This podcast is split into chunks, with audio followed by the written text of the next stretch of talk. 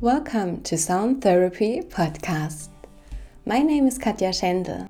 I am a sound therapist in Berlin, sharing interviews with wonderful guests from science and practice.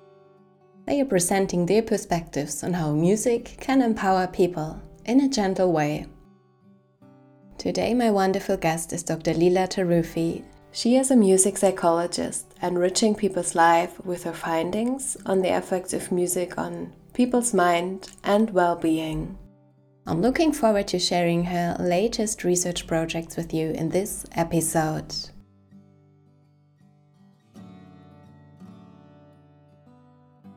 Yeah, so welcome everyone to this podcast episode. The amazing guest today is Dr. Liila Taruffi, and yeah, she's an interdisciplinary music researcher working at the intersection of psychology, neuroscience, and aesthetics. And she is actually a lecturer at Durham University in UK, always working on exciting research projects. And yeah, I'm looking forward to talking to you. Welcome, Liila.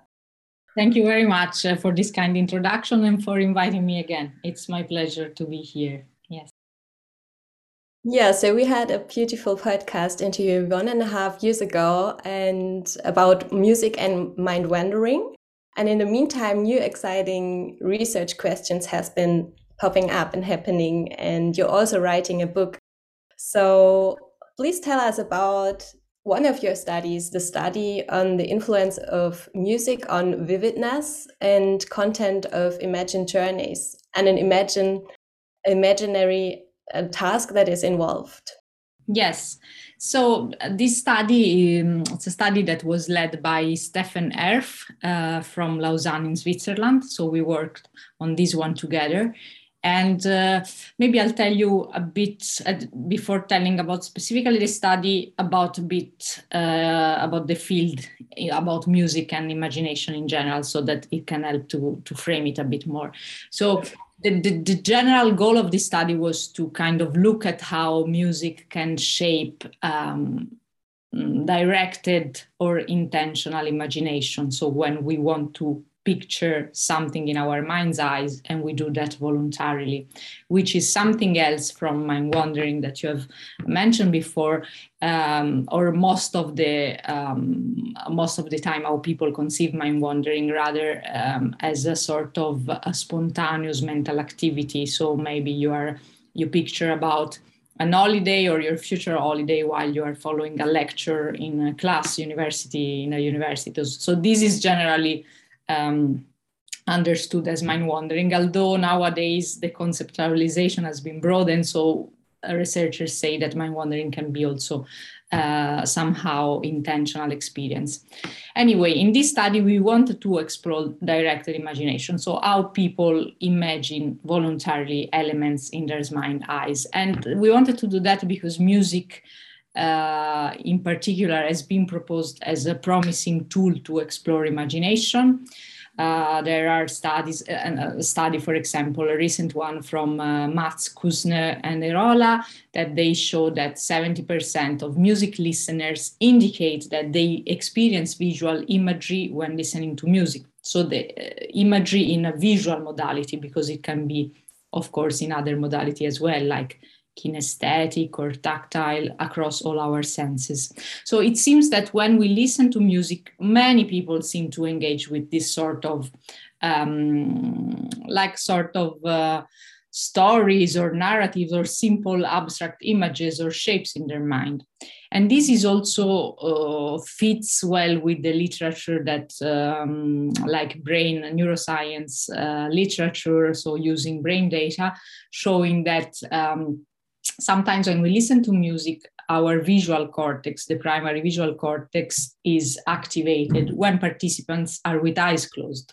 So this shows that it's not that they are looking at something, so it's not visual perception, it has to be visual imagery. And um, of course, also you mentioned the mind wandering research. Um, in a previous study of mine, we kind of explored how mind wandering is experienced by people when they listen to music. And it seems that most of the time it's experienced with this visual modality. So they they imagine something visually rather than having like a sort of inner speech uh, or like in words. So it seems that visual imagery is is rather prominent when we listen to music. So we wanted to look at that in this experiment, especially with the perspective of thinking how we can apply this uh, for uh, like therapy, so for clinical settings. So what we did in this study, this was an online experiment and 100 participants performed uh, a directed imagination task. So they were required to watch a video a short video of a figure that was traveling towards like a barely visible landmark on top of a hill. And then when the figure was reaching this landmark, like a flag, they had to close their eyes and imagine the continuation of the journey of this figure towards uh, like a peak that was appearing in the background, like a mountain in the background. And during each imagined journey, participants had to listen to different types of music or silence. And after the imagine journeys, they had to report how vivid were their, uh, their imagined journeys, the time, the imagined time passed and distance that the figure had traveled, as well as the like to describe like a short story what what what they have seen in their mind's eyes as well as to to, to report the, the, the emotional tone of these journeys.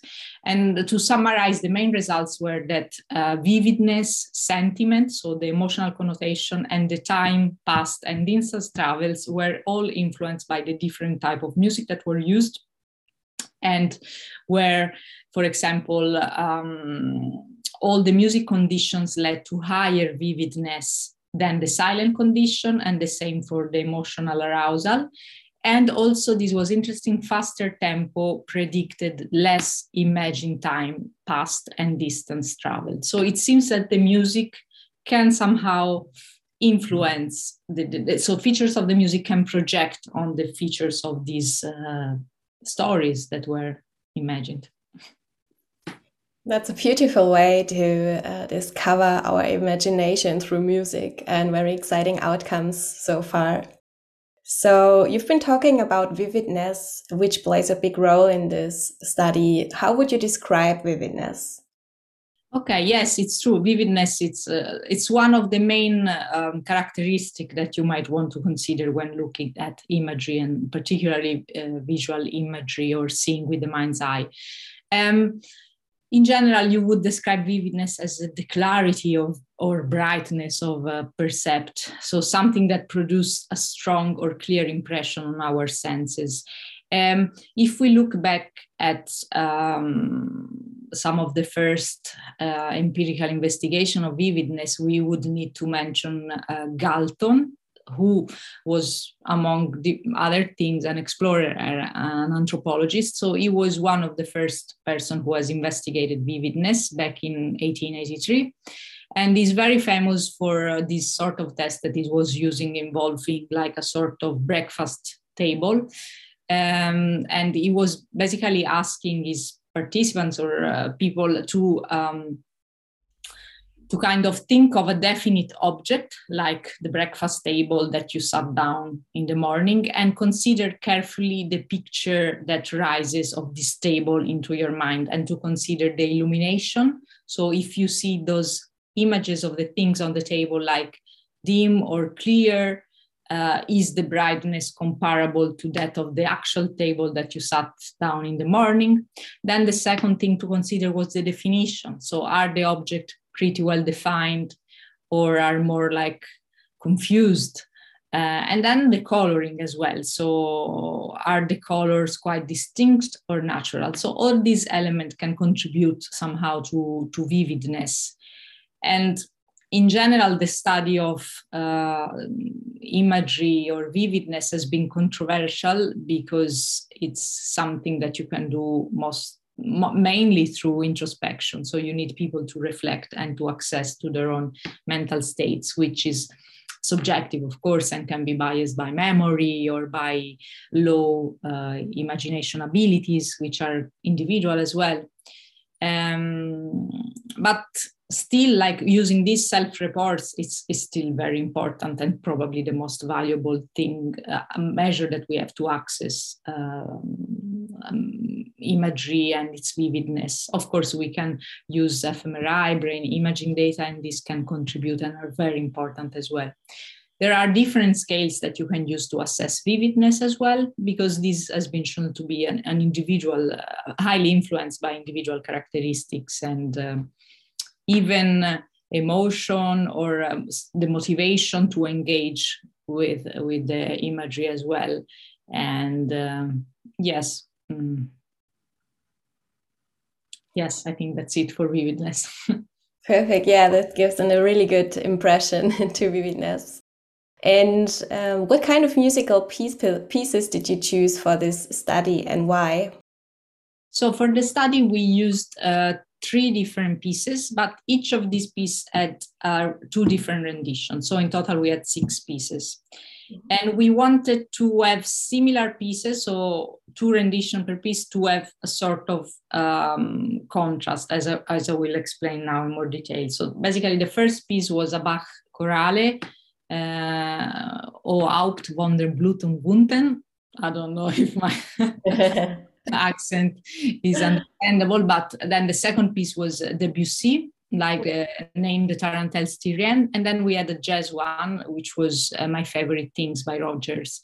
And um, this, the stimuli were selected to provide a sort of easy access to multiple renditions, which can give us some insights about the commonalities and differences that are introduced by each of the two pairs. So, for example, the, the, the Bach chorale, we used a version by Gardiner and the Monteverdi Choir, so like Renaissance style. And the second one was, was by Furtwängler and the Wiener Philharmoniker. So these, these two renditions are the same for musical structure, uh, notes, instrumentation, but they are different in terms of performance related features like the tempo, the articulation, the, the vocal technique. And for like Debussy, for example, we had a, version by um, a piano version by Thibaudet, and then a, another one like orchestral symphonic orchestra by Ravel. So again, the music structure is identical, but the instrumentation is completely different. So we can see that if there are differences in vividness or emotional tone, then this is due to the, the performance feature rather than the structure of the music itself. And for the jazz piece, we used like uh, these were the two pieces that were most they differ to a greater extent because they they we had a version by the John Coltrane Quartet uh, and like jazz quartet with solo soprano saxophone and then a piano version by Mehldau and um, so of course a jazz uh, piece has a more improvisation a stronger improvisational component. So also the not only the instrumentation was different but also the thematic materials and even the local harmony and rhythm. So we we use this approach to look for pieces with similar structure structure and to see to kind of inf- be able to infer what sort of features can drive the content of imagination. Hmm. Yeah, beautiful choice of composers, and over and over again, um, incredible how music can interact with our mind. So, what becomes possible through more vividness of our imagination?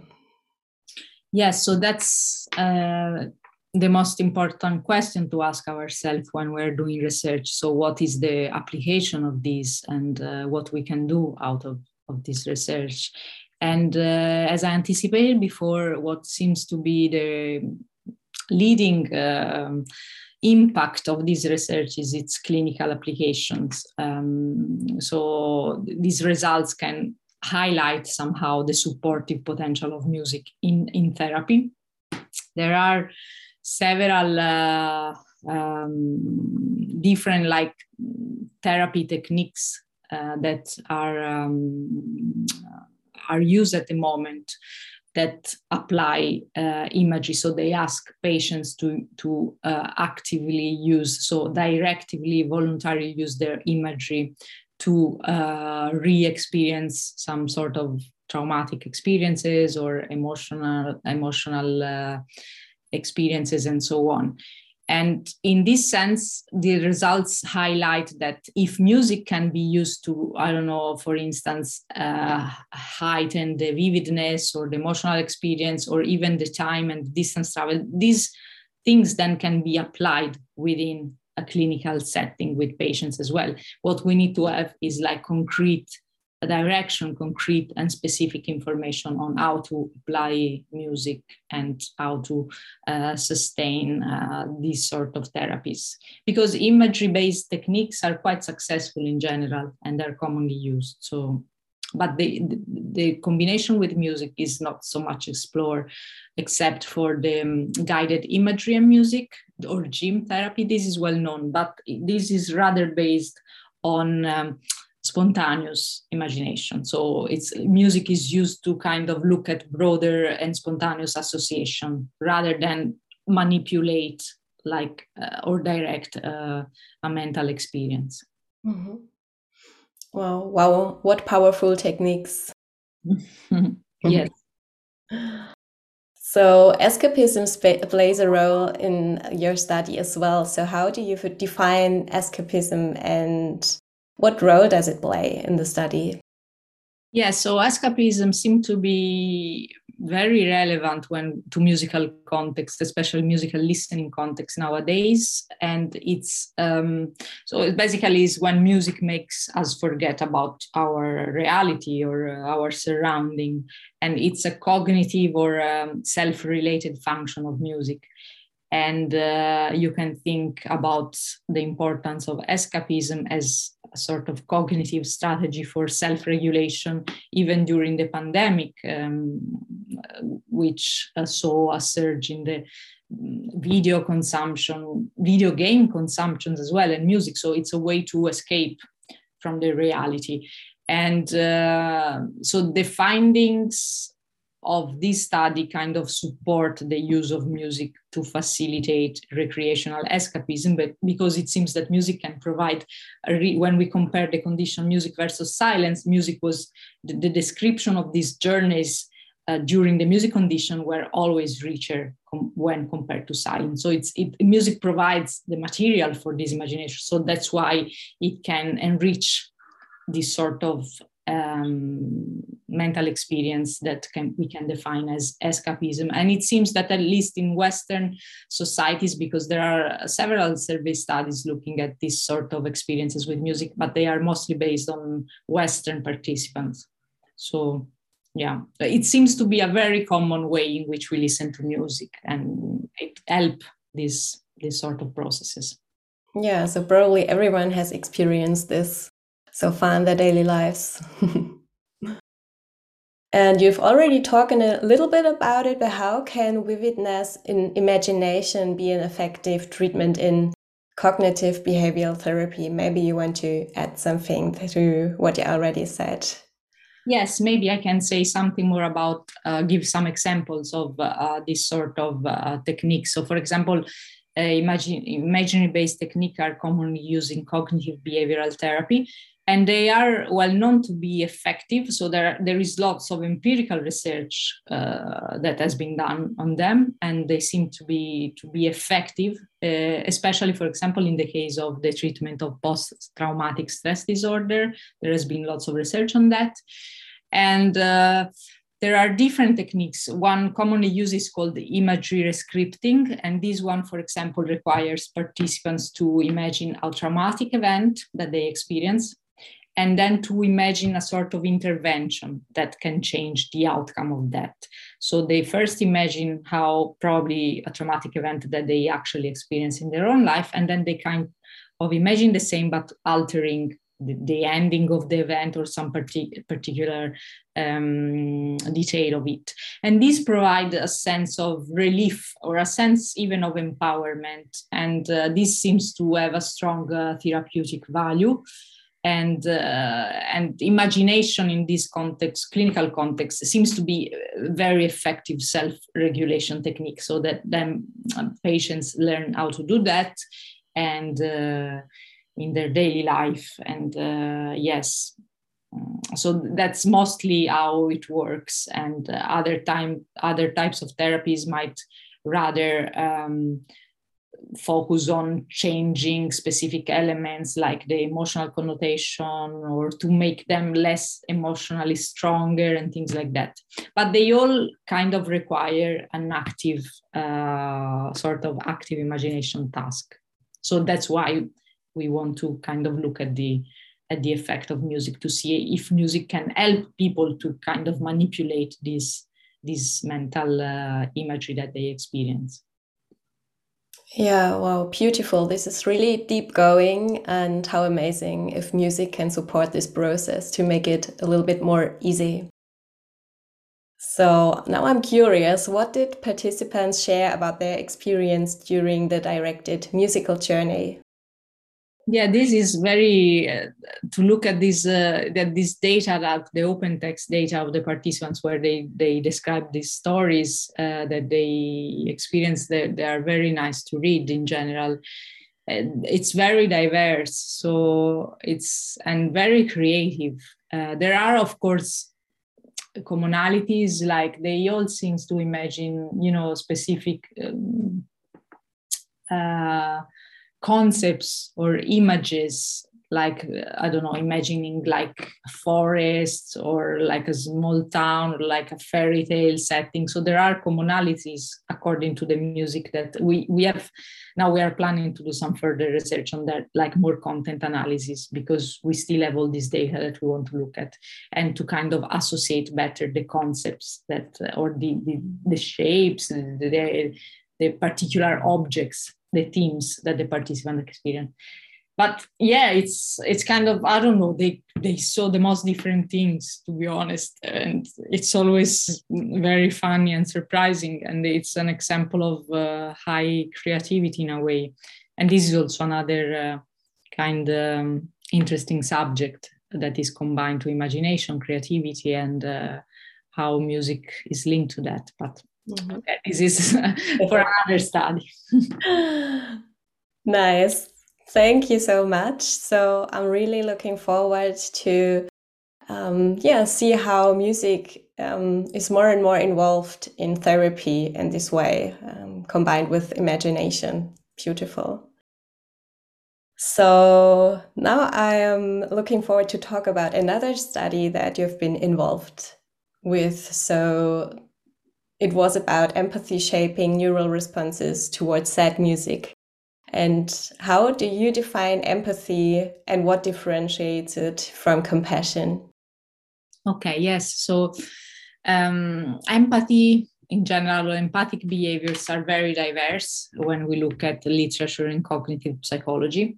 And most we can, there is a basic uh, distinction between um, affective empathy or experience sharing, which is uh, we which we use to define an experience in which we resonate affectively with some other people emotion, and then a more rather cognitive empathy, or sometimes this is called mentalizing, which um, define the experience of understanding or comprehending others uh, mental and affective state. So one empathy is rather a sort of ima- imagining how it feels like to put yourself in someone else's shoes, and the other one is more like uh, an emotional experience. And um, compassion can be seen as a, more effective style of empathy so based on uh, on emotion. And it's important to distinguish compassion from empathic distress. So while when we are sharing uh, a person positive emotion this is easy i mean not easy but it's pleasant to do while when we are sharing a negative affective experience with someone else, this can be challenging and it can lead to distress, which, or specifically empathic distress, which is a maladaptive uh, empathic response that is even associated with burnout in individuals that are routinely exposed to the suffering of others. If we think about nurses now again in the as an example during the pandemic you know they, they might be at risk of empathic distress compassion represents an alternative uh, empathic reaction to sharing a negative emotion. So it's an alternative to empathic distress. And in contrast with that, compassion is characterized by positive feelings of warmth and care and even by a strong uh, sort of pro-social motivation so to help to really help the other and uh, yes there is an approach component so it's a positive experience compassion yeah, yeah thank you i think um, empathy and compassion they are just so related and a lot of people think it's the same or very similar so that uh, really helps us to um, to see it more clear what what they mean. And you're also talking about um, music can act as a social representative in um, in this study. So how can music act as a social representative that we can develop a sense of empathy for? Yes. So um, in general, when we think about empathy or what we can empathize, we think about human targets. Mm-hmm. So we think we can always empathize with humans or maybe animal beings as well. But actually, we can empathize, we can experience empathy also in aesthetic context, so also with music, um, because aesthetic context they also um, they depict somehow affective experiences or beliefs or intentions, which can be the ones of in fantasy characters, imagined characters like the one that you read in a novel, uh, or even you know the beliefs or the experiences of the artist itself. So actually, aesthetic context can be uh, very rich for. Uh, they can provide rich materials for triggering empathic reaction, and music can be that can can do that too because it's expressive of human feelings, beliefs, and intention. So by conveying like these sort of different meanings uh, or signaling intentions, music can act in a way as a social agent or a virtual surrogate for social interaction. Also, even in the absence of any information that indicates that there is a human agent behind. And you know, it's very easy to imagine a story or a character while we listen to music and to get lost in the, such thought and even to experience like we are feeling like we're sharing the emotion of the of the characters. Yeah.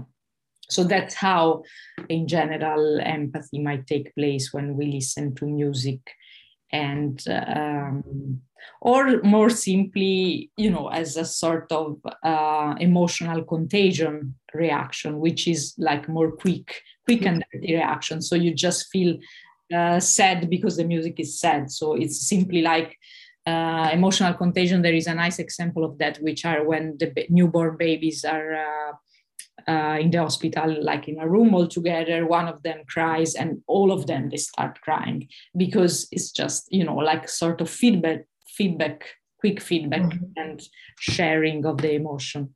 So there there can be different ways in which we empathize with music. It can just be you know a quick emotion uh, sharing, or rather uh, more sophisticated, which require mentalizing as well, or uh, yeah, cognitive empathy too. This is so interesting. and you identified a so called music empathy network that is spontaneously recruited while listening to sad music. How is it connected to our mind and to our emotions? Yes, so basically in that study, we um, wanted to look at what was going on in the brain of people while they listen to sad music, and in particular, what was going on uh, in the brain of empathic individuals. Because in general, uh, music and emotion research, like um, behavioral research, uh, it was shown that um, people, individuals who have a predisposition to empathize, so who generally tend to empathize in daily life, within different contexts, they react to sad music in a sort of compelling way. Uh, they tend to experience overall more pleasurable emotion when compared with people who show lower uh, empathy capabilities in general. So we wanted to see what sort of brain regions are activated when uh, empathic responses to, to sad music are, are going on. And we saw that different brain regions were uh, engaged um, when people were listening to sad music, and these regions were correlated with empathy score. So basically, those individuals who had higher empathy scores on like a personality questionnaire, they were also exhibiting higher activation in this network, which included different parts of the brain, like um, which are um, support the coding of visual mental imagery, so the primary visual cortex as well, and people were listening with music with eyes closed so this couldn't be like visual perception. Then other areas of the brain that are known to be involved in compassion and mentalizing so cognitive empathy.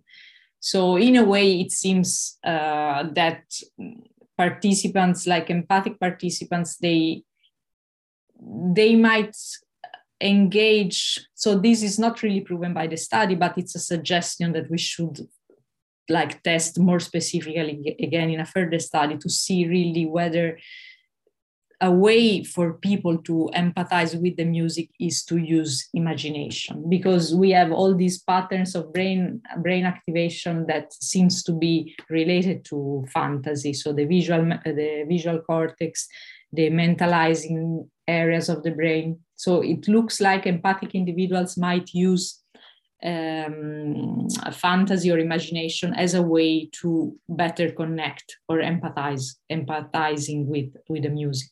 That could be one possibility. Yeah makes sense. Wow.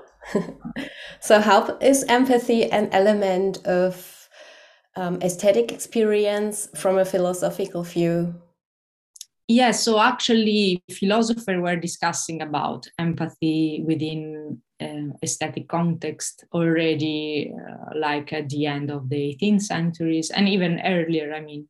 But um, if we think two names that are important are vischer and Lipps so two german philosophers that they mention that appreciation of art draws crucially on the capability of the beholder to resonate with a piece of art uh, so in this sense, they really underline the importance of individual characteristics, and they suggest that people who have high empathic capabilities, they might have a more intense and pleasurable aesthetic experience, which is what the empirical studies on sad music also suggest.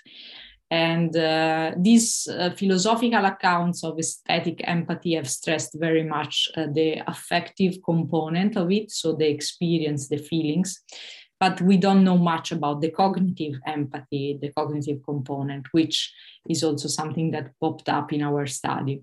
Uh, but for sure, mentalizing process of cognitive empathy might be at play in aesthetic context when we listen to music, because we kind of can imagine a story and try to to feel as the character of the story uh, uh, might feel. Mm, yeah. Yeah, so sounds like um, empathic listeners do really experience listening to music in a very different way. Like, well. Yes, exactly. Yes, it seems like more pleasurable anyway, mm. more pleasurable experience. Yeah. Yeah. Thank you very much. So mm-hmm. now I would love to have a look into the future. if anything would be possible, what would you? What would be your next research about? Uh, that's a really nice question. Um, well, I would like to explore more in general about the aesthetics uh, side of, uh, of music or to combine this empirical investigation with more uh, philosophy of music because this is also what I studied at the beginning. Um, I studied philosophy, and it's like now really I'd like to go back to that a bit, but bringing back the psychology and, and the neuroscience of it. And what is very interesting to me is um, what makes music unique. So, what is the aesthetic? What, what is an aesthetic experience? What how we can define that and um, why it's so important. So, if you look at philosophy, for example, Benjamin, Walter Benjamin, who is a major figure in philosophy, he has asked ex- extensively this question. Um, he talks about, in one of his most famous essays, like the work of art in the age of its technical reproducibility, he talks about the aura, which he defines as a sort of unique element of the aesthetic experience, which applies to different art forms and not only art, like in our experience with nature. Um, so and the aura is this unique element like a singularity that you can um, that can occur when you are undergoing an aesthetic experience and somehow is not reprodu- reproducible anymore. So I, I'm, I would really like to look more at that um, and by using empirical empirical tools too. So how we can differentiate between the authenticity of our experience with music and its reproduction because also we live in an age in which we listen to music and it's always a reproduction of the original experience. But we do this every day. We not necessarily go and attend one concert. We do that rarely. So i'm very interested in that too. And uh, and uh, yeah how to define an aesthetic experience which is a broad question Wow, I would love to hear more about this. This sounds like very unique um, research questions. Amazing. Updated. yes, please. Yeah, thank you very much. So, in the end of the podcast, I always ask a surprise question. Maybe may I ask you this question too? Of course. Okay. So you can now imagine that you're at a very beautiful place where you've never been before. So you're discovering this place for the first time. You have a look around, you see the colors, the shapes, the movements. And then suddenly you see a beautiful building and there's a sign on it which says music pharmacy. And very curiously, you are entering this music pharmacy and here you can now get a bottle with one song that is now the perfect music for the moment for you. Which song would you like to take with you from this music pharmacy? Nice. Ah, wow. Let me give me one second to think about it. Uh, maybe I shouldn't think too much, right? Yeah. Mm, I don't know if this came because before I mentioned Debussy, but it came to my mind Debussy. Um, what's the name? Crémedie d'enfant. Do you know the, the the piece with the flute? Oh, yeah. Prélude à l'après-midi d'un faune. Yeah. Oh, beautiful! I get goosebumps. oh, I love it. Just listen to this uh, last weekend. Really? Wow. it's an very nice piece. It's uh, beautiful. Thank you very much. yeah, Liila, thank you for all these beautiful insights into your projects. And I'm looking forward to hear more from you in the future. And yeah, enjoy your day. Thank you very much again for inviting me. It's my it was my pleasure.